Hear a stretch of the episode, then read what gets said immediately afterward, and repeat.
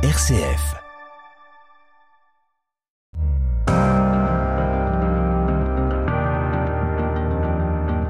RCF, les racines du présent.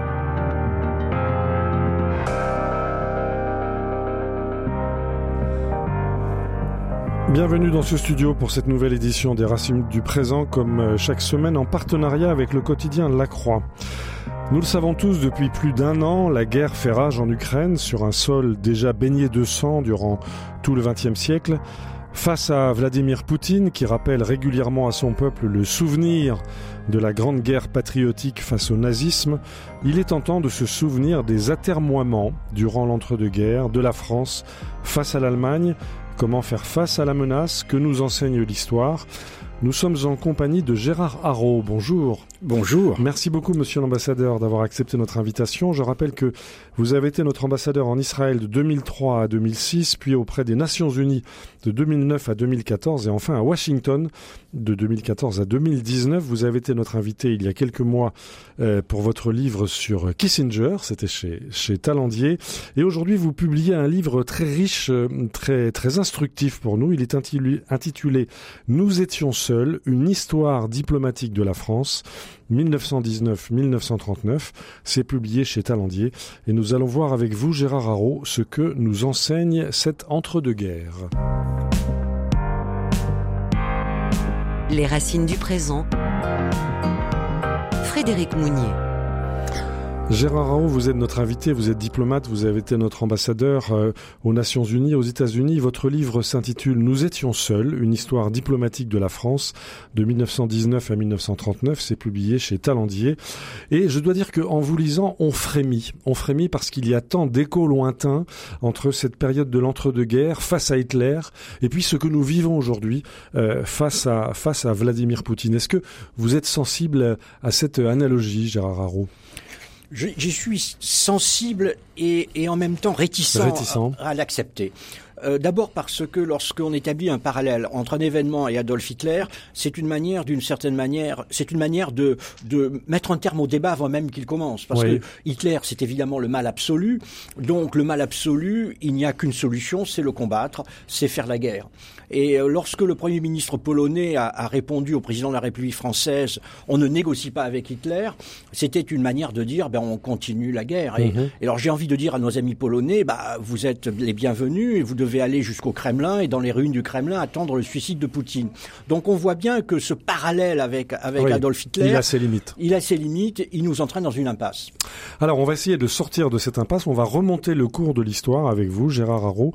Euh, on va se, se replacer euh, tout à fait vers la fin de la Première Guerre mondiale. Nous sommes au printemps 1918 et au commencement de votre livre, eh bien, vous nous rappelez que au printemps 18, c'est l'Allemagne qui triomphe et on a un peu tendance à l'oublier, surtout à l'est.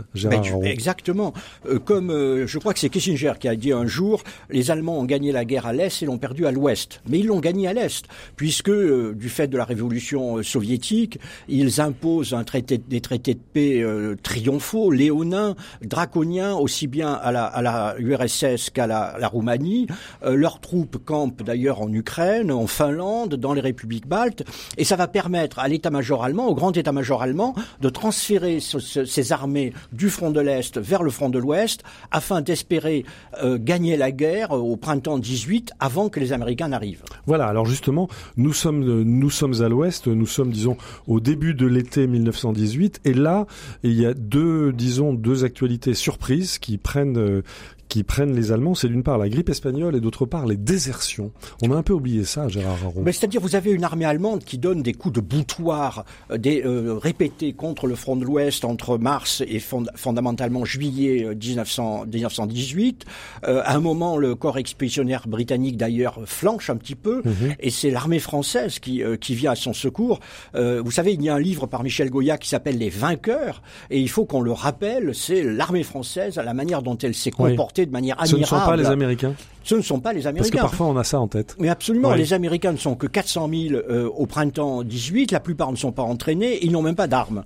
Alors ils participeront au combat naturellement, mais ils montent en puissance lentement, c'est vraiment l'armée française et les Britanniques qui arrêtent euh, l'armée allemande. Et donc les Allemands subissent des pertes terribles, de, du, po- de, de surcroît, du fait du blocus, leur nourriture, ils sont mal nourris, la grippe espagnole, ben, ils se découragent et l'on voit au moment, à l'été de 1918, ce que les Allemands appellent euh, l'évaporation de leur armée, Ouais, c'est-à-dire des centaines de milliers de, de soldats À ce qui, point, qui ouais. disparaissent. Qui disparaissent. C'est-à-dire ils partent en ils partent en en permission, ils ne reviennent pas, ou alors ils se font porter pâle, si j'ose dire, Mhm. ou alors ils désertent. Voilà. Donc on sent bien au moment en, en septembre, août-septembre 18, c'est une armée épuisée qui fait face maintenant à une armée occidentale, européenne, euh, occidentale, franco-américano-britannique, qui maintenant a la dynamique pour elle. Et pourtant, le territoire allemand n'a pas été du tout envahi. Le territoire allemand est intact. Ah ben c'est c'est un petit peu ça le, le paradoxe. Voilà. C'est-à-dire que d'un côté vous avez le vainqueur, euh, c'est-à-dire la France dont le territoire est ravagé, dont le pays est exsangue,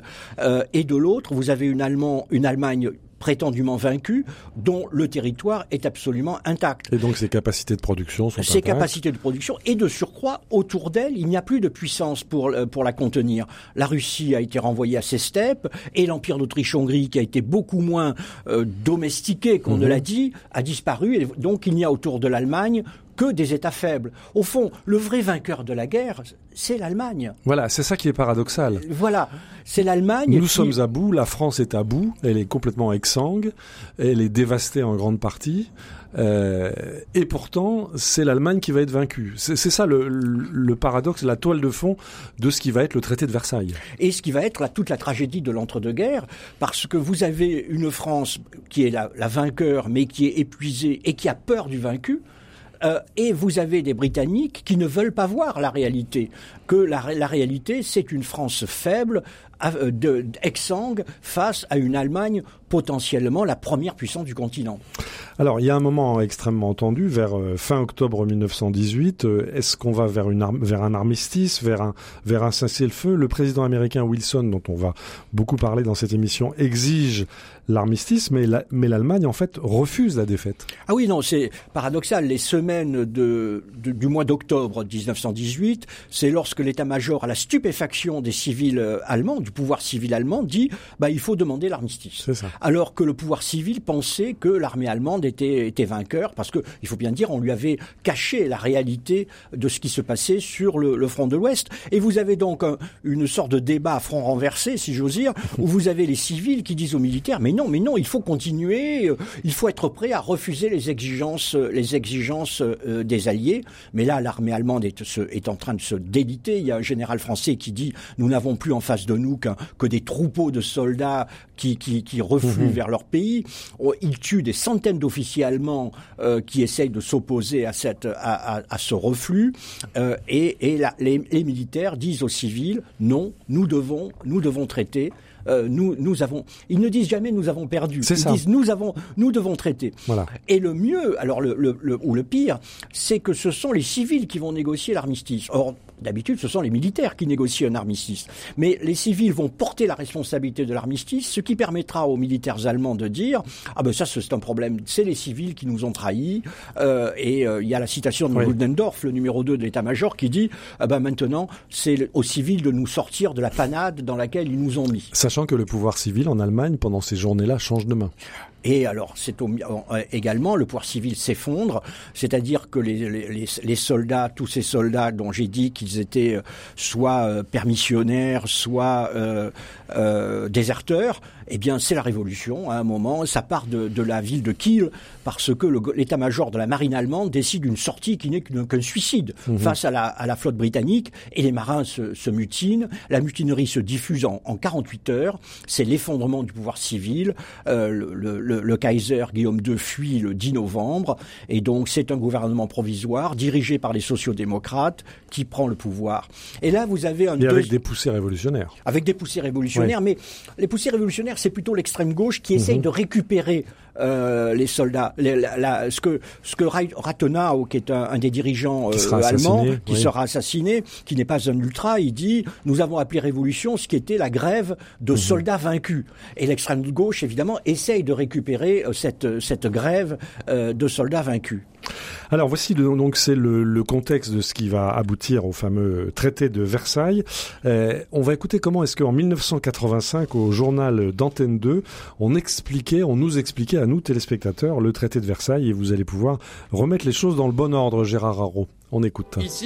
Au Quai d'Orsay à Paris, dès janvier 19, se décide le sort du monde avec la conférence de la paix. 32 nations alliées pour établir un traité imposé à l'Allemagne, coupable, mais non admise aux interminables négociations. Idem d'ailleurs pour la Russie soviétique de Léline. Clémenceau fait tout pour briser l'épouvantail bolchevique. Le président américain Wilson et ses 14 points basés sur les droits des nationalités, Lloyd George pour Londres et Clémenceau, à eux trois, en réalité, mènent le débat, avec 52 commissions d'experts bataillant pendant 1646 séances. Et lorsque débarque le responsable de la délégation allemande, le glacial von Brockdorf-Rantzau, les jeux sont faits. Et quel jeu Un troc, un spectacle, parfois une farce, souvent une tragédie. Clémenceau, qui tout de même avait pleuré le 11 novembre, Clémenceau l'avait bien dit. Nous avons gagné la guerre, maintenant il faut gagner la paix, et ce sera peut-être encore plus difficile. Les 440 articles du futur traité arrachent un cri de colère aux Allemands. Règlement de compte, diktat. La République du Reich, bien qu'en pleine révolution, est unanime. Il y a viol de l'esprit des 14 points Wilson, surtout par la France.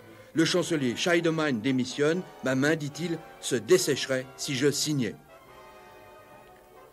Foch, inquiet, concentre des troupes sur la rive gauche du Rhin, redoutant un sursaut militaire. Mais Berlin n'est pas en état. De toute façon, ce n'est plus le moment de discuter. Les Allemands doivent répondre avant le 23 juin 18h, circuler. Clémenceau pratique en effet la diplomatie des pieds dans le plat. Et cependant, combrique les parquets de Versailles, les signataires allemands disent il y a 25 minutes seulement avant le délai. Et voilà, et voilà, et voilà, c'était le, le, traité de Versailles, donc euh, début 1919, tel qu'il nous était expliqué à nous autres téléspectateurs par le journal d'Antenne 2 en 1985. Alors, Gérard Haro, vous, vous travaillez dans votre dernier livre Nous étions seuls, une histoire diplomatique de la France, 1919-1939, c'est chez Talandier. Euh, vous avez travaillé ce traité de, de, Versailles et vous êtes assez sévère avec euh, ce qu'on a tous en tête, c'est cette histoire du coup de poignard dans le dos euh, qui aurait été que aurait été le traité de Versailles euh, pour les Allemands euh, vaincus. Ça n'a pas été un coup de poignard dans le dos, Gérard Aron? Bah, vous savez, d'abord, les, Allemands avaient perdu la guerre. Donc, un traité de paix, euh, c'est toujours le vaincu qui doit faire des concessions au vainqueur. Le vrai problème est que, fondamentalement, les Allemands n'acceptent pas leur défaite. Ils ont été vainqueurs à l'Est, nous l'avons dit. À l'Ouest, leur territoire est intact. Euh, L'état-major s'est employé à faire rentrer un certain nombre de, de, de régiments euh, derrière leur, euh, leur, euh, leur musique de manière triomphale. Et on a un, peu l'impression que les, les soldats mhm. rentrent d'une victoire, d'une campagne, d'une campagne victorieuse. Et donc les Allemands n'acceptent pas leur défaite. Et, et donc tout ce qu'on va leur demander, par définition, ils, vont trouver ça euh, excessif. Vous savez, en octobre 18, vous avez encore en Hindenburg le chef état-major de l'armée euh, allemande qui dit euh, bon, peut-être qu'on cédera les cantons francophones de Lorraine à la France. Vous voyez, peut-être, en peut-être en octobre 1918. En réalité, tous ceux qui ont euh, critiqué le traité Versailles ont été incapables de dire quelles sont les dispositions du traité qui auraient rendu le traité acceptable par les Allemands. Vous savez, lorsque vous regardez le traité, par exemple, l'Allemagne en tant qu'État est préservée et vous avez, ce sont ce qu'on appelle des allogènes, c'est-à-dire des non-allemands, qui sont euh, des Danois, les, Français d'Alsace-Lorraine, les Polonais de, de Poznani, qui sont euh, qui, qui quittent l'empire allemand. Finalement, le cœur de l'empire est préservé. Les frontières sont redécoupées et l'essentiel de, de l'empire allemand est préservé. Donc, euh, honnêtement, ce n'est pas un, un traité, un diktat c'est sans doute le, je dirais, le moins mauvais traité que l'on pouvait euh, consentir. Parce que là derrière, vous avez la colère des peuples. Et, et, et donc, en 1815, après la chute de Napoléon, le Congrès de Vienne avait pu accorder une paix finalement généreuse à la France, mais parce que c'était fait dans le secret des chancelleries. En, 10, en 18, en novembre 18, les opinions publiques se réveillent et elles ne peuvent pas comprendre la raison de ce carnage insensé. C'est ça. Vous n'allez pas leur dire parce qu'un obscur archiduc a été assassiné dans une obscure ville en, le, 28 juin 1914. Et donc elles ont besoin euh, de coupables et le coupable ne peut être ne peut être que l'Allemagne. Et d'ailleurs, à partir de, décembre 18, vous avez des élections parce que les pays avaient suspendu leurs élections pendant la guerre et naturellement ces élections amènent en plus des majorités nationalistes, que ce soit en Angleterre dès décembre 18, en France en 1920 et aux États-Unis en 1920. Donc vous avez des parlements nationalistes, vous avez des peuples chauffés à blanc qui veulent comprendre les raisons du carnage. Voilà, et une Allemagne qui n'accepte pas sa défaite, euh, c'était quasiment la quadrature du cercle. Voilà la toile de fond. Mais alors, vous écrivez, Gérard Haro, dans votre livre, que euh, toutes ces années 1919-1939 sont marquées en quelque sorte par une sorte de sens de l'histoire. Vous écrivez qu'on va de Retonde, on va sur une pente de Retonde en 1918, donc la clairière de Retonde près de Compiègne où a été signé l'armistice, à Retonde 1940, la même clairière où euh, l'armée française a dû signer l'armistice face à la, à la Wehrmacht. Il y a une sorte de d'inéluctabilité à cette glissade, Gérard Haro? Mais Justement, le livre essaye euh, de, répondre à cette question. Euh, est-ce qu'il y a une inéluctabilité? Est-ce quels sont les éléments qui nous ont entraînés au désastre? Voilà, c'est la vraie question que je me pose parce que je considère que la défaite de mai-juin 1940, je le dis dans l'introduction du livre, c'est un peu le, le trou noir de notre histoire. Vous savez, c'est ce genre de, de, de, de, de trou qui, qui, attire, qui attire tout, mais dont on ne parle vraiment jamais. Mais qui euh, reste une cicatrice. Et mais qui reste une cicatrice. Dans l'inconscient collectif. français mhm. essentiellement. Et De Gaulle a évidemment essayé de, de masquer cette, euh, cette cicatrice, mais, euh, mais elle est toujours là. Et donc je voulais, en tant que, que Français, en tant que diplomate, me demander pourquoi nous en étions arrivés à, à mai-juin 40 mais plus exactement comment nous étions arrivés au 3 septembre 1939, c'est-à-dire la déclaration de guerre. Parce qu'après, il y a l'aspect militaire, et là, l'aspect militaire est aussi, euh, peut-être répond à, d'autres logiques que celles des diplomates. Alors vous soulignez, Gérard Haro, tout au long de ces années 1919 à 1939, vous soulignez ce qui, à vos yeux, sont deux clés de compréhension. D'une part, le désaccord profond et permanent entre la France et la Grande-Bretagne, et vous êtes euh, sévère là-dessus, et c'est quelque chose qu'on a peut-être oublié. Nous sommes loin de l'entente cordiale. Ah, c'est assez étonnant. C'est-à-dire qu'au fond, les Britanniques, comme je disais, ne veulent pas voir que la France est un pays absolument ravagé, épuisé, qui a perdu 1 million 400 000 morts, une population de 40 millions d'habitants, face à une Allemagne de 70 millions d'habitants dont le territoire est, est intact. Et les Britanniques jouent leur jeu habituel de équilibre des puissances, et donc ils se disent, ben voilà, la, la, la puissance qui menace l'équilibre européen, c'est la France, et donc il faut équilibrer la France. Ça, c'est la première phase, qui est quand même assez ahurissante. Et on voit bien que les Français sont considérés comme euh, de dangereux euh, euh bellicistes. Et euh, à un moment, il y a un, premier, il y a un, un ancien premier ministre britannique, Asquith, qui dit, il est quand même intolérable que les Français écoutent leur état-major et se déclarent toujours prêts à, à faire la guerre. Voilà, ben oui, nous faisons la guerre car nous avons en face, nous avons un ennemi euh, infiniment plus puissant, euh, plus puissant que nous. Donc, dans un premier temps, c'est une c'est une Grande-Bretagne qui vraiment essaye de, de priver la France de tous les avantages que lui ont mmh. donné quand même le traité. À ce point, à ce point que lui ont mmh. donné le traité de Versailles. Là, j'ai des, des témoignages très très très très très particuliers. Et ensuite, euh, donc, elle considère que, euh, de manière très protestante, si j'ose dire, que l'Allemagne a été victime d'une injustice. Il faut réparer l'injustice. Et qui est l'auteur de l'injustice C'est la France. Voilà. En gros, c'est ça. Mais lorsqu'arrive Hitler en 33, on peut se dire bon, maintenant que les, Anglais vont se réveiller, mais pas du tout. Au contraire, ils sentent encore plus l'urgence euh, de faire des concessions supplémentaires à l'Allemagne, justement pour atteindre ce moment où une Allemagne satisfaite, repue, pourrait devenir une puissance pacifique. et à chaque fois, il faut affaiblir la France sans oublier peut-être, et vous l'évoquez dans votre livre Gérard Haro, une certaine proximité entre un certain nombre de grandes familles aristocrates britanniques et euh, les plus conservateurs allemands et euh, éventuellement l'entourage de Hitler. Parce que vous savez, euh, Hitler, euh, pour nous, on sait bien que c'est Gengis Khan. Voilà. Mais à l'époque, on y a vu une sorte de, de réincarnation prolétarienne de mhm. Bismarck ou de Guillaume II. C'est ça. Donc, surtout en Angleterre, où à partir des années 30, ce sont les conservateurs qui gouvernent le pays, les Tories, ce sont les conservateurs, et, et tout ce monde vit dans la terreur du bolchevisme. Hein. Voilà, il faut toujours rappeler ça. Toujours. C'est la toile de fond la, essentielle. La toile de fond essentielle, c'est le bolchevisme. C'est ça. Toutes ces élites sont, il faut bien dire, antisémite, enfin d'un antisémitisme mondain. il y a aussi ça. Et donc, vu de Londres, un drôle de climat. Hein. Vu de Londres, euh, franchement, le chancelier Hitler en 35-36, eh bien on le considère sans, euh, avec une certaine aménité, sans hostilité. Après tout, c'est quelqu'un qui rétablit l'ordre, qui écrase le communisme, qui rend à son pays euh, la prospérité. Puis il y a toujours ces aspects qui pour nous maintenant sont étonnants, mais sont tout à fait étonnants. C'est c'est la, la, la race la race germanique, la race anglo-saxonne eh par rapport aux latins que sont les Français qui sont sales, qui sont petits, à qui on ne peut pas faire confiance. Il y a vraiment tout cet aspect Il y a qui, tout pour ça nous, qui joue, qui joue euh, et qui joue. Parce qu'on voit encore en 38, hein, on est en 38, le secrétaire euh, euh, au Foreign Office, donc le ministre des Affaires étrangères britannique, qui dit au, à l'ambassadeur d'Allemagne, qui à l'époque est Ribbentrop, et qui lui dit ah quand même si on pouvait avoir une alliance des peuples allemands, américains et anglais il ne dit pas le français. Ouais, c'est absolument fascinant. Vraiment, de redécouvrir ça aujourd'hui.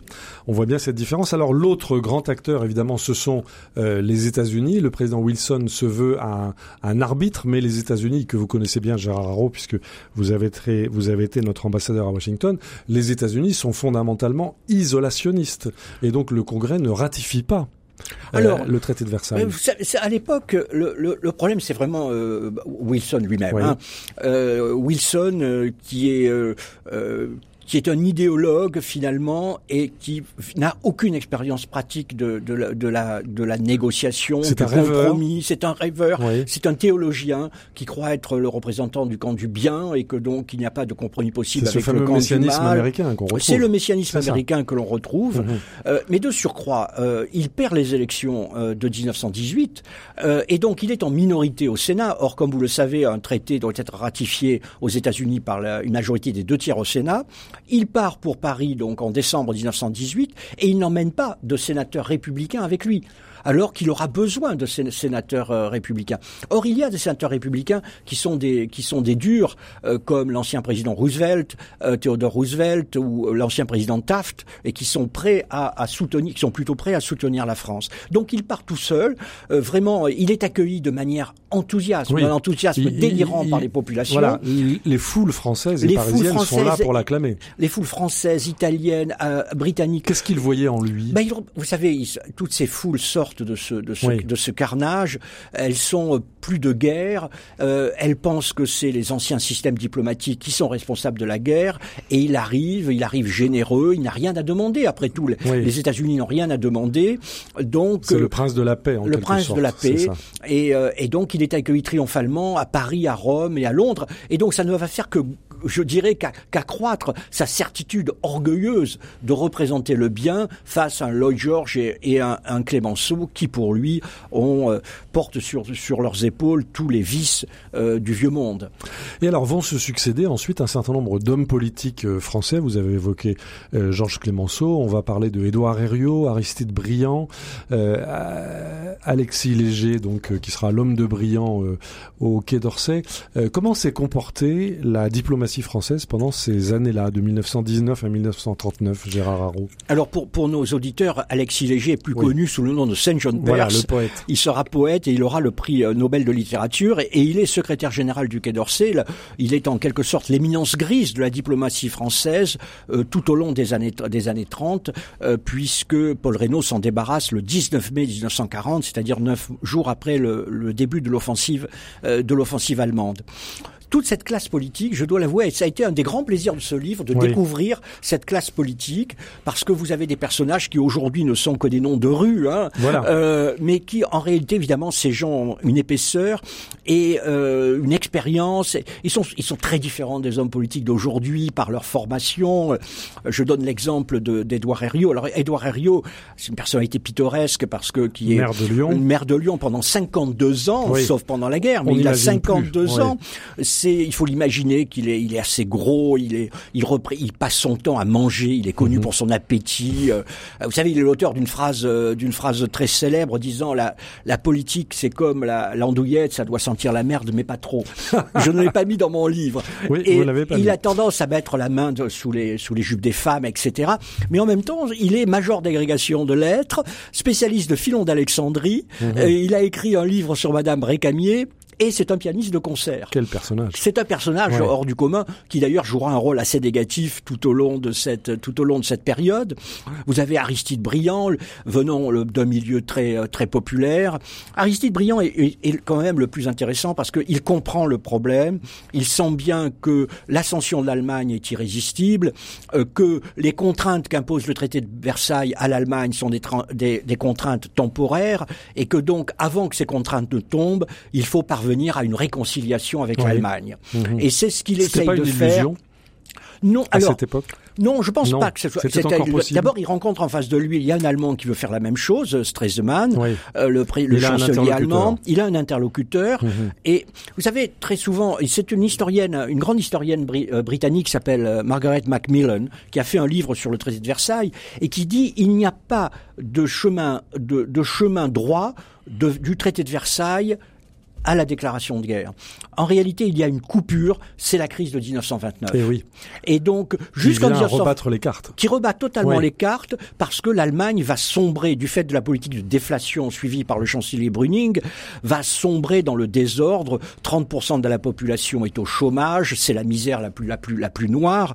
Aucun régime, et surtout pas la République de Weimar qui est fragile, euh, n'aurait résisté à un, à un tel traitement. Vous savez, en 1928, Hitler fait 2,8% aux élections en Allemagne, 2,8%. En 1931, il en fait 17%.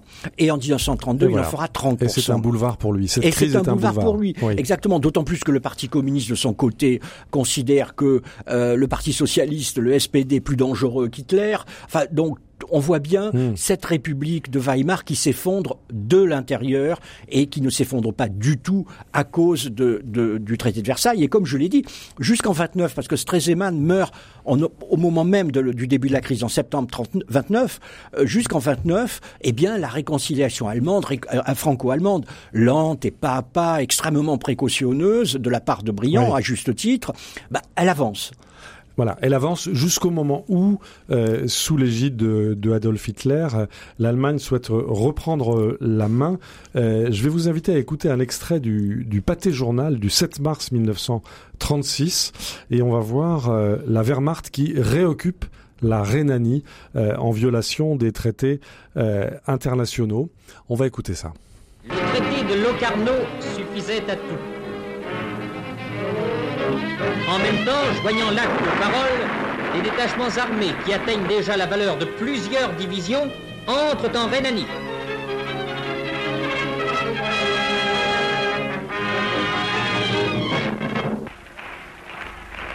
Un premier contingent pénètre à Düsseldorf.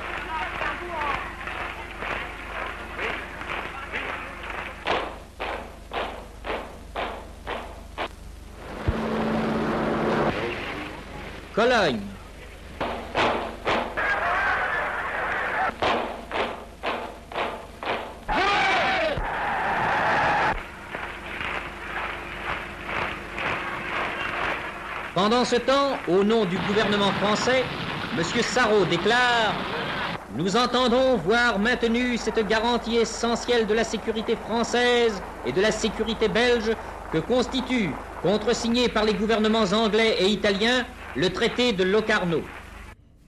Voilà, nous sommes euh, le 7 mars 1936. Les- vous avez entendu les bruits de bottes. hein, les, les troupes allemandes réoccupent euh, le Rhin, euh, le Rhin donc qui avait été euh, qui avait été retranché du territoire allemand euh, à l'occasion du traité de Versailles. Que fait la France? Que dit la France euh, Gérard Haro? Est-ce que, d'abord, si, si vous me permettez, euh, je rappelle un, un tournant qui est le choix par l'armée française d'une stratégie purement défensive. C'est ça. En 1928, euh, on construit la fameuse ligne Maginot. Euh, et il y a d'ailleurs un débat parmi les maréchaux, hein, les maréchaux Foch, Joffre et Pétain, sur l'utilisation de ces fortifications. Pour Foch et Joffre, ça doit être des fortifications qui sont la base de la contre-offensive euh, française euh, face, face aux Allemands. Parce qu'on voit bien, les Allemands étant beaucoup plus nombreux que les Français, euh, il faut d'abord euh, attendre l'arrivée des Britanniques pour relancer la, pour lancer la contre-offensive. Alors que pour Pétain, ça doit être la muraille de Chine qui protège le territoire français. Et donc vous avez en plus, nous, nous avons arrive à, à l'âge du service militaire les classes, les classes creuses du, de, de la Mhm. Première Guerre mondiale, et donc le, la conséquence, et on le voit en 1936 au moment de la réoccupation de la, de la Rhénanie par l'armée allemande, c'est que nous avons une armée qui est purement défensive, qui n'a pas d'option offensive. Et donc lorsqu'en 36 l'armée allemande, qui, qui n'est pas ré- total, qui n'est pas du tout euh, encore montée en puissance comme elle le sera deux ou trois années plus tard, rentre timidement en, en Rhénanie parce qu'elle a peur de la réaction française. les Français n'ont pas d'option militaire, c'est-à-dire et ce sera le cas dans toutes les crises. En 36, en 38, chaque fois les pouvoirs civils dira va faire venir le chef d'état-major de l'armée en disant quels sont nos plans pour euh, et la réponse est non, nous n'avons pas de plan. Il y en a pas. Il n'y en a pas de plan de offensif, Oui. il n'y a pas d'outils, contrairement Oui. à ce que demande le, le gén- le général Étienne et le, et le commandant de Gaulle. Il n'y a pas de, de corps, euh, de corps, de corps blindés. La seule option, c'est on mobilise et on s'enferme derrière la ligne Maginot. Et vous, vous dites, Gérard Haro, dans votre livre Nous étions seuls, une histoire diplomatique de la France 1919-39 chez Talandier, vous écrivez, là, on aurait pu arrêter Hitler. Ah certainement, parce que Oui. d'abord, l'état-major lui-même était contre cette réoccupation, et, et si l'armée française avait réagi, l'état-major avait prévu de prendre le pouvoir aux dépens d'Hitler. Elle considère qu'Hitler est un fou furieux, un fou dangereux, de surcroît l'armée allemande est conservatrice à l'ancienne, monarchiste, euh, Prussienne, protestante, prussienne, Ouais. elle ne veut, elle ne pas sentir ce, ce bohémien, ce, ce bohémien au sens de venant de la bohème, Cet artiste ce, peintre ce- voilà, raté. ce peintre raté de, de, de bohème, de vulgaire, avec tous les gens autour de, avec tous ces, ces, ces gens autour de lui. Donc ils sont prêts à prendre le pouvoir et ils n'ont envoyé que quelques bataillons et, et non pas des divisions, quelques bataillons en, en Rhénanie. Alors je voudrais aussi préciser un petit détail. La Rhénanie est allemand, était Oui. allemande. Seulement, elle était démilitarisée. Voilà. Donc, euh, il ne récupère pas la Rhénanie, qui était déjà allemande. Seulement, elle était démilitarisée. Mhm. L- Il la remilita- il la remilitarise. Les racines du présent. RCF. Au micro, Frédéric Mounier, nous sommes aujourd'hui en compagnie de notre ancien ambassadeur euh, aux États-Unis et aux Nations Unies, Gérard Haro, qui publie un petit livre très instructif aux éditions Talendier intitulé Nous étions seuls, une histoire diplomatique de la France, 1919-1939. Et nous essayons de voir aujourd'hui ce que nous enseigne ce fameux entre-deux-guerres de 1919 à 1939 face à Hitler. Vous écrivez, Gérard Haro, la France des monuments aux morts, des gueules cassées et des voiles de veuves ne se sent plus la force d'assurer la stabilité de l'Europe par ses propres moyens. À Verdun, nous avons gagné la Première Guerre mondiale et perdu la Deuxième Guerre mondiale. C'était inéluctable, Gérard Haro Non, ce n'est jamais, euh, ce n'est jamais inéluctable, mais c'est explicable. Oui, C'est vraiment explicable. Je donne quelques exemples parce qu'on on les oublie. Le, le Foch perd son fils unique et son beau-fils le même jour en août 14. Le général de Castelnau perd ses trois fils. Paul Doumer, futur président de la République, qui sera assassiné d'ailleurs en 32, perd ses quatre fils. Louis Barthou perd son fils unique. Mhm. Et, et nous avons tous, je suis encore la génération où on me parlait de mes arrière-grands-parents, mes arrière-grands-oncles qui sont morts pour la France euh, à cause de cette guerre. C'est une guerre- saignée. une saignée. En, Ouais. en 1918, un enfant sur 12 est, est orphelin de guerre. En France, euh, 30% des mobilisés ont été, sont- ont été tués. Non, c'est vraiment, euh, ça a été un carnage absolument insensé. euh, et je et, et ce qui explique que la France, contrairement à ce que pensent les Britanniques, la France est le pays par excellence qui ne veut pas refaire ça, qui veut que ce soit la der des der. Oui, Voilà. ça Et donc, elle est, c'est sans doute le pays le plus pacifiste de, de, de toute, de, de, de toute l'Europe. Et, et ça explique aussi, ça, par exemple, la, le- comme je l'ai dit, la, la, la stratégie purement défensive, parce que après les, les offensives complètement sanglantes et absurdes qui ont été conduites en 1915, en 1916 par Joffre, puis, puis par Nivelle, euh, l'idée même d'offensive est quasiment inaudible en France. On ne peut plus parler d'offensive. D'autant plus que vous allez dire aux Français, vous êtes 40 millions, vous allez prendre l'offensive face à 70 millions Mmh. d'Allemands et bientôt 42 millions d'Italiens. Donc là, il y a une logique le, choix de la, de la stratégie défensive a sa logique. D'autant plus que nos amis britanniques, par ailleurs, vous savez, en 38, au moment de l'affaire de Munich, les Britanniques nous disent, vous savez, si vous faites la guerre, on vous envoie deux divisions. Vous savez qu'en mai 1940, donc on, la guerre a quand même derrière elle huit mois, tout l'Empire britannique nous a envoyé onze divisions. 11 divisions, tout l'Empire britannique. En 1918, il y avait 85 divisions britanniques sur le front. On voit la disproportion. Et donc, euh, mhm. et donc on comprend bien que du côté des Français, euh, on ne veuille pas se lancer dans la guerre, on est pacifiste et on choisit une stratégie défensive. Mais cette stratégie défensive sera trahie, je dirais, par, par deux. D'abord, une erreur du commandement français qui s'appelle les Ardennes. C'est-à-dire que Gamelin et Pétain disent les Ardennes sont infranchissables. Et ça, ils le répéteront. Et elles ont été franchies. Et elles ont été franchies, mais aussi la trahison des Belges. Parce que le, on l'oublie. On l'oublie, parce que la France euh, n'a pas une stratégie totalement stupide. Donc il y a la ligne Maginot, et au-dessus, au-delà de la ligne Maginot, il y a les fortifications belges. Et, le, et la, les traités entre la France et la Belgique de 1920 prévoyaient qu'en cas de mobilisation, de mobilisation, l'armée française se porterait sur les fortifications belges pour aider à les défendre. En 36, la Belgique proclame sa neutralité, ce qui est absurde, puisqu'on voit bien que si les Allemands déclarent la guerre, ils ne pourront pas passer par la ligne Maginot, donc ils passeront par la Belgique. Elle déclare sa neutralité et donc du coup, elle expose toute notre frontière nord où on ne peut pas qu'on ne peut pas fortifier parce que c'est totalement c'est très peuplé et c'est total, il faut bien dire, mmh. c'est totalement plat. Alors, avant d'en arriver à cette période tragique de 1940, Gérard Haro, je voudrais souligner la question qui parcourt tout votre, tout votre livre, un petit livre vraiment instructif, donc euh, intitulé Nous étions seuls, une histoire diplomatique de la France, 1919-1939, vous écrivez, en tant que diplomate, je n'ai cessé de me demander ce que j'aurais fait.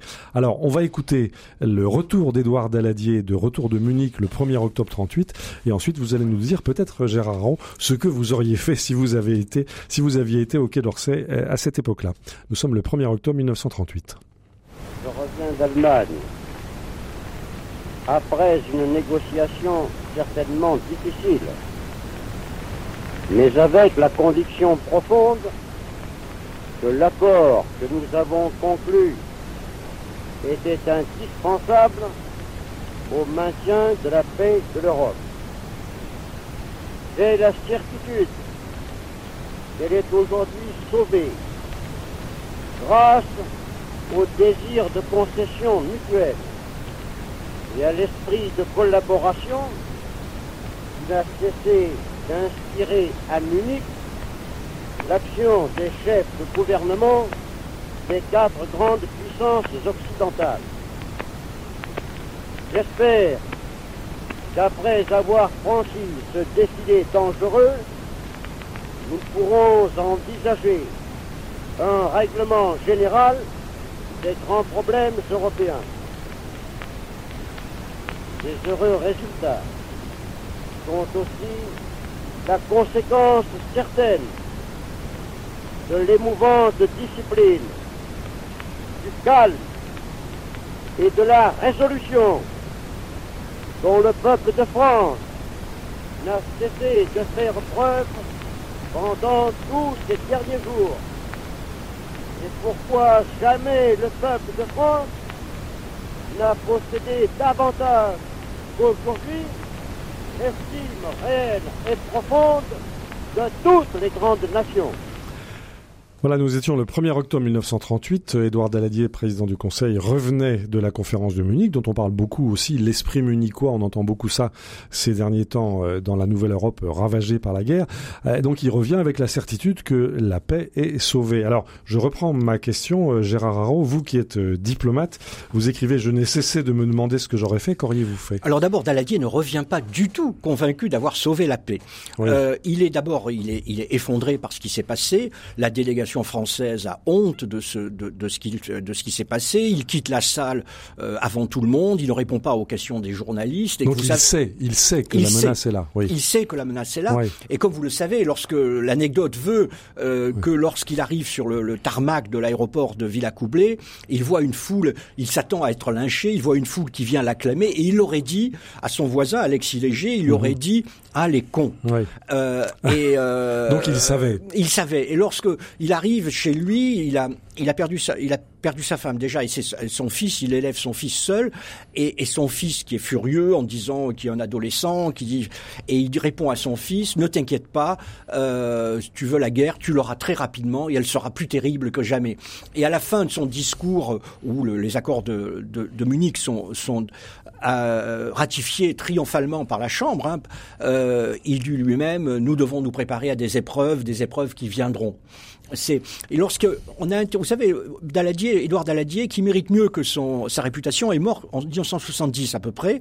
On l'a on l'a interviewé euh, en 63 et il dit lui-même, il dit ça a été le moment le plus terrible de ma vie. Et lorsque j'ai signé, j'ai pensé, ça c'est essentiel, j'ai pensé au hurlement de douleur de tous mes camarades de tranchée. Eh il avait fait quatre ans de tranchée. C'est l'arrière-fond à ne pas oublier. Héros, héros de la guerre, il est parti, mm. il est parti caporal, il en est sorti lieutenant, croix de guerre, avec etc. etc.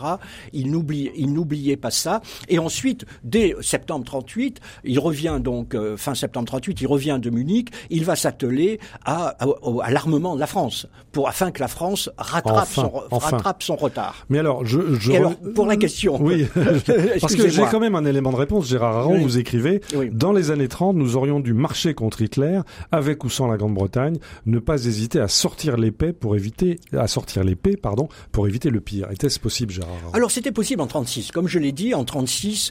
Euh, alors de nouveau, c'est possible, mais difficile parce que vous avez donc cet état-major qui est purement défensif. Euh, vous avez le président du Conseil, euh, Sarrault, et le ministre des Affaires étrangères, Étienne Flandin, qui demandent au chef d'état-major, le nouveau chef d'état-major Gamelin, euh, qu'est-ce qu'il faut faire, et l'autre vous répond, il faut mobiliser mobilisation générale pour arrêter quelques bataillons euh, allemands, et alors qu'on est en, en, campagne, en campagne électorale. Disons que dans l'absolu, c'est certainement mars 36 où on aurait pu encore, tout seul, les Français, régler le, régler le problème.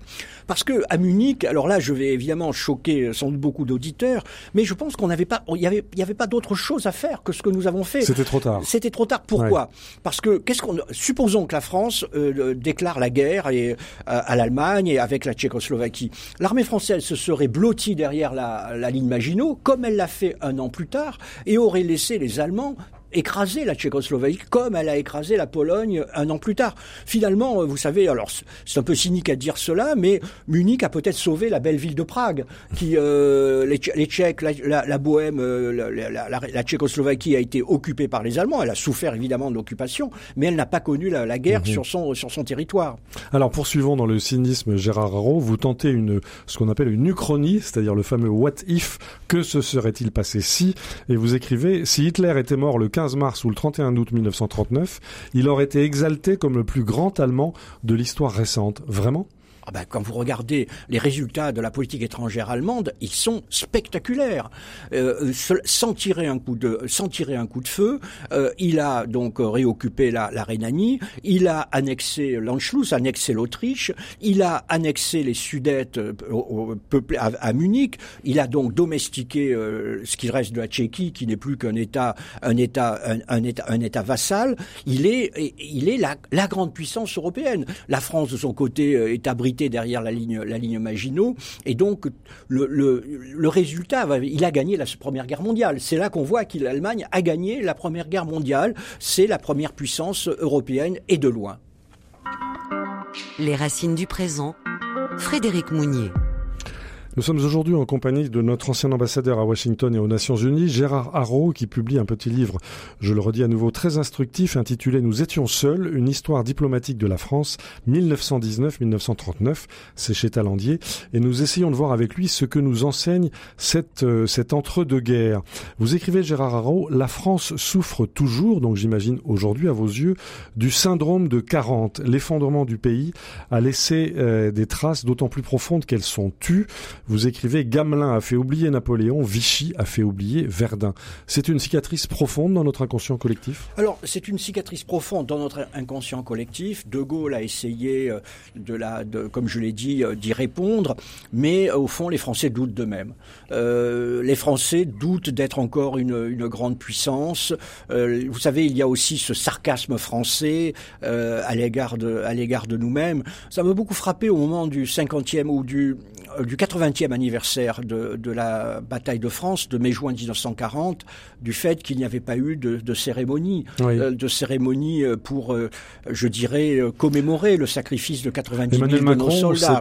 s'était rendu à Montcornet sur les traces de Charles de Gaulle. Oui, là c'était justement, c'était une manière de, de dissimuler le désastre en, en, en, se référant à quelques heures, il faut bien dire, d'un combat assez, assez dérisoire mais courageux mais il y a eu 100 000 morts, du colonel. En fait. Mais il y a eu entre 90 000 L'armée et 100 000 française s'est battue. Mais naturellement qu'elle s'est battue. Au fond, ce que dit euh, très justement Daladier au moment du, vous savez, au moment du procès de Riom, vous savez, le procès de Riom, c'est lorsque Pétain poursuit les dirigeants de la Troisième République pour leur faire porter le chapeau. Léon Blum. le- voilà, Léon Blum, et leur faire porter Paul Reynaud, euh, Oui. euh, Gamelin, euh, leur faire porter le chapeau de la défaite. Euh, il dit en réalité, euh, nous avons été vaincus à cause d'une- d'un commandement figé dans les certitudes du passé.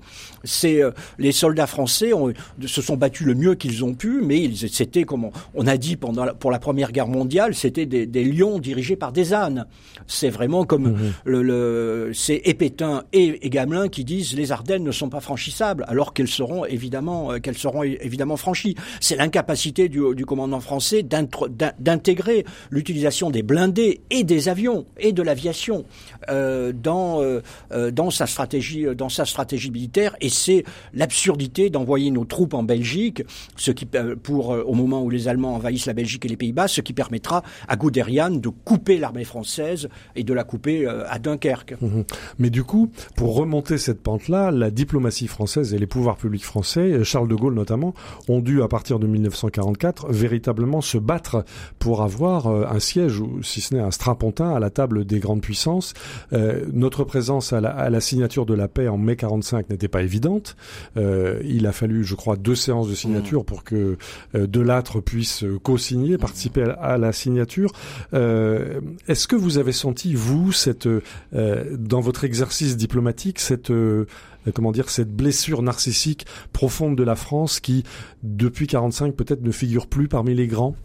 Oui, il m'est, vous savez, ça, ça m'amuse souvent, euh, quand j'étais diplomate, ça m'amusait de voir que les Français voulaient être de tous les groupes, de toutes les conférences, de toutes les initiatives, euh, alors même que parfois euh, elles ne concernaient pas du tout les intérêts directs de la France, et, et surtout de faire la comparaison avec les Britanniques. Dire les Brita la Grande-Bretagne et la France sont des puissances aujourd'hui tout à fait comparables, équivalentes dans leurs dans leurs moyens.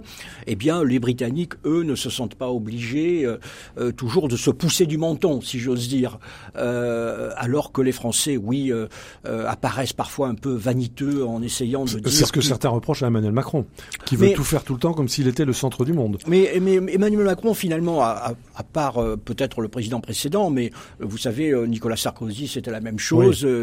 Et alors là, François Mitterrand, c'était encore encore plus. Euh, donc il y a une, cette constante. volonté française, c'est une Oui. constante française de dire nous faisons partie des grandes puissances, nous voulons participer euh, aux affaires du monde, et il m'est difficile de ne pas le, le rattacher euh, à une à cette blessure narcissique euh, de de la défaite de, de mai-juin 1940. Mais il y a aussi d'autres enseignes, d'autres conséquences. Il y a notamment ce que de, euh, on appelle ce que la vigilance militaire de la France, c'est-à-dire que la France depuis 1945 n'a jamais désarmé. Et alors qu'elle avait évidemment désarmé entre 19 et 39, à un point incroyable, notamment dans le domaine de l'aviation, eh bien depuis 1945, la France n'a pas désarmé et aucun gouvernement, même les gouvernements de gauche, n'ont vraiment porté, si j'ose dire, euh, réduit cet effort, cet effort militaire. Et puis il y a euh, évidemment la, la dissuasion nucléaire, la dissuasion Oui, nucléaire voilà. qui est cet instrument C'est notre attribut de souveraineté, attribut de souveraineté, attribut avec de le grande siège au puissance Conseil de sécurité. et attribut de grande puissance, euh, attribut de souveraineté. Et c'est une manière aussi de quelque part de dire euh, bon, bah, euh, lorsque le danger vient, nous sommes seuls. Voilà. Euh, en juin Ah oui, 1940. ça, ça reste. Ça reste. En juin Oui. 19... Moi, je l'ai entendu de Jacques Chirac, hein, lui-même, Mhm. à un moment, en 1995, au moment où il décidait de reprendre les essais nucléaires qu'avait arrêté François Mitterrand. Euh, et euh, vous savez, euh, en, en, juin 1940, donc les, le, le, corps britannique, euh, expéditionnaire britannique, a, a été euh, battu, mais a réussi à s'enfuir euh, à, à, Dunkerque. Il n'y a plus que quelques milliers de soldats britanniques sur le sol, sur le sol français. La France est totalement seule. Et le 14 juin, Paul Reynaud envoie une lettre émouvante à, à Franklin Roosevelt pour lui dire nous coulons, mmh. la démocratie, nous sommes face à des forces qui sont en train de nous submerger, venez à notre aide. Et naturellement, les Américains ne le feront pas. On oublie souvent que, et nous sommes reconnaissants que les Américains euh, euh, aient, libéré la France en, 1944, mais on oublie souvent que les Britanniques, que les Américains ne sont rentrés en guerre non pas parce qu'ils l'ont voulu, mais parce que les Japonais les ont attaqués le 7 décembre 41 à Pearl Harbor, et parce que l'Allemagne a déclaré la guerre aux États-Unis. C'est pas l'inverse, le 12 décembre 41. Donc, euh, je crois que c'est ça aussi cet enseignement. C'est quelque chose qui reste d'ailleurs dans la relation franco-américaine, dans le, le, le, les aspects les plus, les plus sombres de cette relation, c'est ce sentiment que face au danger, on est seul et on doit donc être prêt on doit y être prêt. Oui, vous écrivez Gérard Haro, la France se sent souvent une pièce rapportée dont on tolère la présence, mais où on ne comprend pas qu'elle ne s'y tienne pas à carreau, alors que le Britannique, lui, colle à l'Américain, dont il se fait l'écho complaisant, tandis que la Russie ne considère que les États-Unis comme son interlocuteur légitime. Le Français doit jouer des coudes pour être entendu. Sauf, euh, sauf en 2003, à l'occasion du non à la guerre en Irak. C'est un petit peu la difficulté d'Emmanuel Macron aujourd'hui, Gérard Haro. Oui, naturellement. Alors c'est une difficulté en plus qui est multipliée par le fait que les, les rapports de force relatifs se sont euh, détériorés aux dépens des Européens. Euh, ce n'est pas euh, que la France est moins puissante, c'est que les autres sont plus puissants. Oui. Et donc euh, le paradoxe d'avoir la France et la Grande-Bretagne au Conseil de sécurité avec euh, membres permanents du Conseil de sécurité, alors que l'Inde n'y est pas, le Japon n'y est pas, ça devient de plus en plus difficile. C'est anachronique en quelque sorte. Oui. Ah, le Conseil de sécurité est anachronique, c'est le Conseil de sécurité de 1945. Et donc la France, la Grande-Bretagne d'une certaine manière, sont vus de, sont de moins en moins légitimes aux yeux des autres euh, pour prétendre jouer un, un, grand rôle dans les relations internationales. Donc, vous savez, au Quai d'Orsay, on disait souvent, en plaisantant, euh, nous, nous, nous sommes en première classe avec un billet de deuxième classe. Voilà. Euh, et voilà, il faut, il faut essayer quand même de garder notre billet de deuxième classe. Il faut, il parce faut que se... il faut donc euh, se muscler. Se muscler. Euh, parce que les évolutions, et des évolutions qui échappent aux, aux dirigeants français, les évolutions se font plutôt à nos dépens. Alors euh, revenons à nos ces, ces relations entre 1919, 1939, voire 1945 entre la France et l'Allemagne. Vous, vous, avez une phrase que j'ai trouvée terrible, Gérard Haro. Vous écrivez sans l'ubris hitlérienne, c'est-à-dire sans, sans le délire hitlérien, eh bien l'Europe aurait été durablement allemande. Vous le croyez vraiment? Ah ben oui, parce oui. que c'était certainement pas la France qui pouvait s'y opposer, et la Grande-Bretagne s'en accommodait fort bien. C'est ça. La Grande-Bretagne, au contraire, les, les, les conservateurs britanniques ne rêvaient que d'une chose, c'est d'une guerre entre le nazisme et le bolchevisme. Et, et, donc, euh, qu'ils mettent la main, que Hitler mette la main sur l'Europe de l'Est, ne les gênait absolument pas. Et au contraire, ils espéraient que les deux, les deux totalitarismes s'égorgent, s'égorgent l'un l'autre. Mmh. Mais même comme je, l'ai, peut-être déjà dit, mais les, conservateurs britanniques ne voient pas dans Hitler le monstre qu'il est, mais le voient même comme un allié potentiel. Le secrétaire général, le futur secrétaire général du ministère britannique des Affaires étrangères, qui sera secrétaire général jusqu'en 1949, écrit à, notre, à son ambassadeur à Paris, mais pourquoi est-ce qu'on doit travailler avec ce gouvernement de crypto-communistes, il parle du gouvernement du Front populaire, oui. au lieu de travailler avec ces bons conservateurs d'Hitler et de, et de Göring. Qui aurait été si rassurant. Qui aurait été pour les, pour les Tories. Alors, je voudrais vous faire écouter quelques mesures d'une chanson euh, qui date des années 70 et qui, et qui met en scène en quelque sorte, le chanteur Michel Sardou met, met en scène en quelque sorte cette, euh, cette Europe qui aurait pu être durablement allemande. On va écouter quelques, quelques mesures de sa chanson Michel Sardou, Les Ricains.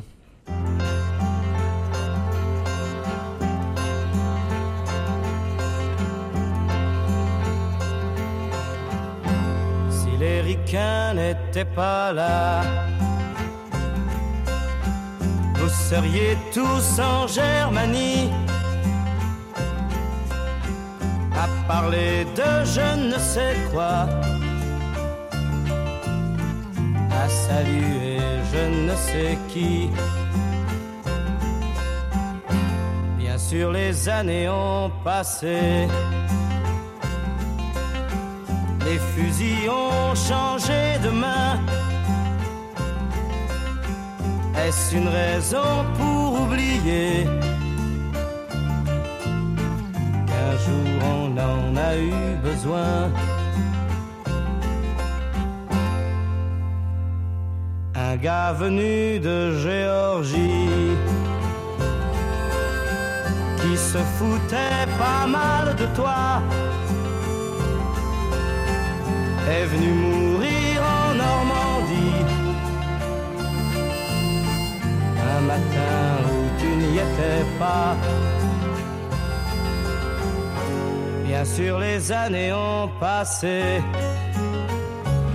Si les ricains n'étaient pas là, vous seriez tous en Germanie. C'était Michel Sardou en 1970. Gérard Haro, vous qui avez étudié euh, cette période 1919-1939, c'est le titre de votre livre. Nous étions seuls, une histoire diplomatique de la France chez Talandier. Est-ce que vous pensez que Michel Sardou avait raison?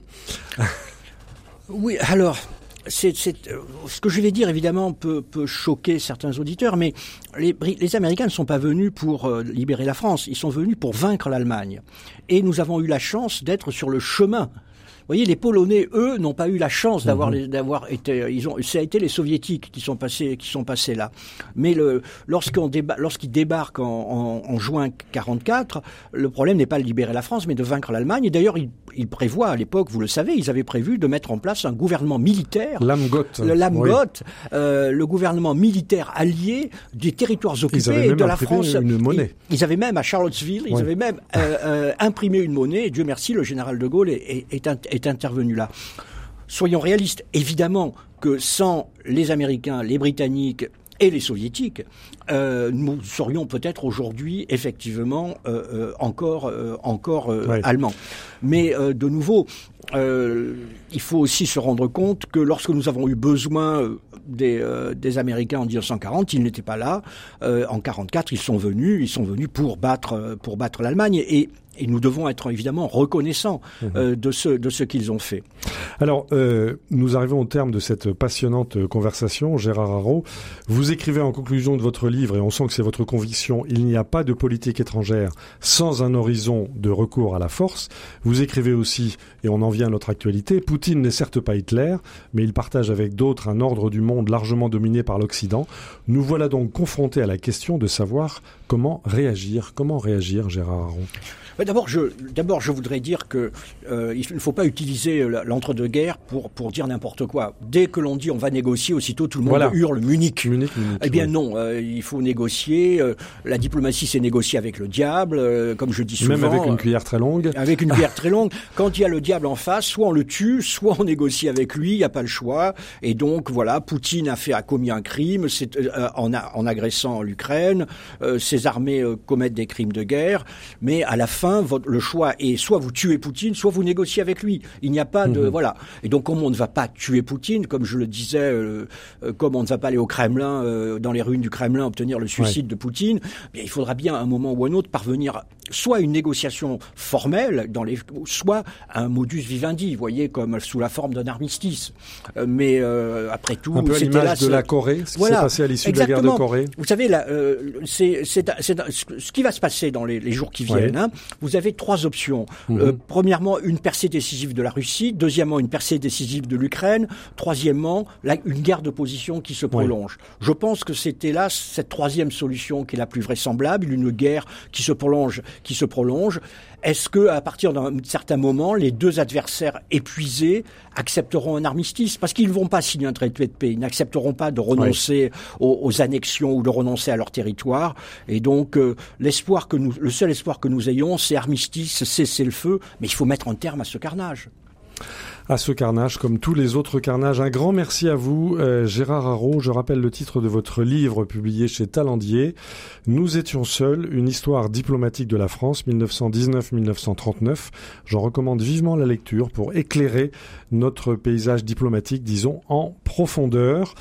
Euh, un grand merci également à notre réalisateur euh, Pierre-Henri Paget. Vous pouvez évidemment retrouver cette émission ainsi que les références des livres de Gérard Haro sur le site de RCF. Vous pouvez évidemment également nous écouter en balado-diffusion, c'est-à-dire en podcast. Vous pouvez nous écouter quand vous marchez, quand vous courez, quand vous êtes en grève, quand vous, euh, quand vous parcourez la France en train, en voiture, en, bus, en avion. Euh, voilà, vous pouvez surtout cultiver, et c'est ça qui est important par ces temps troublés, cultiver l'esprit critique euh, à la lumière de l'histoire. Un grand merci à vous tous pour votre fidélité et à la semaine prochaine.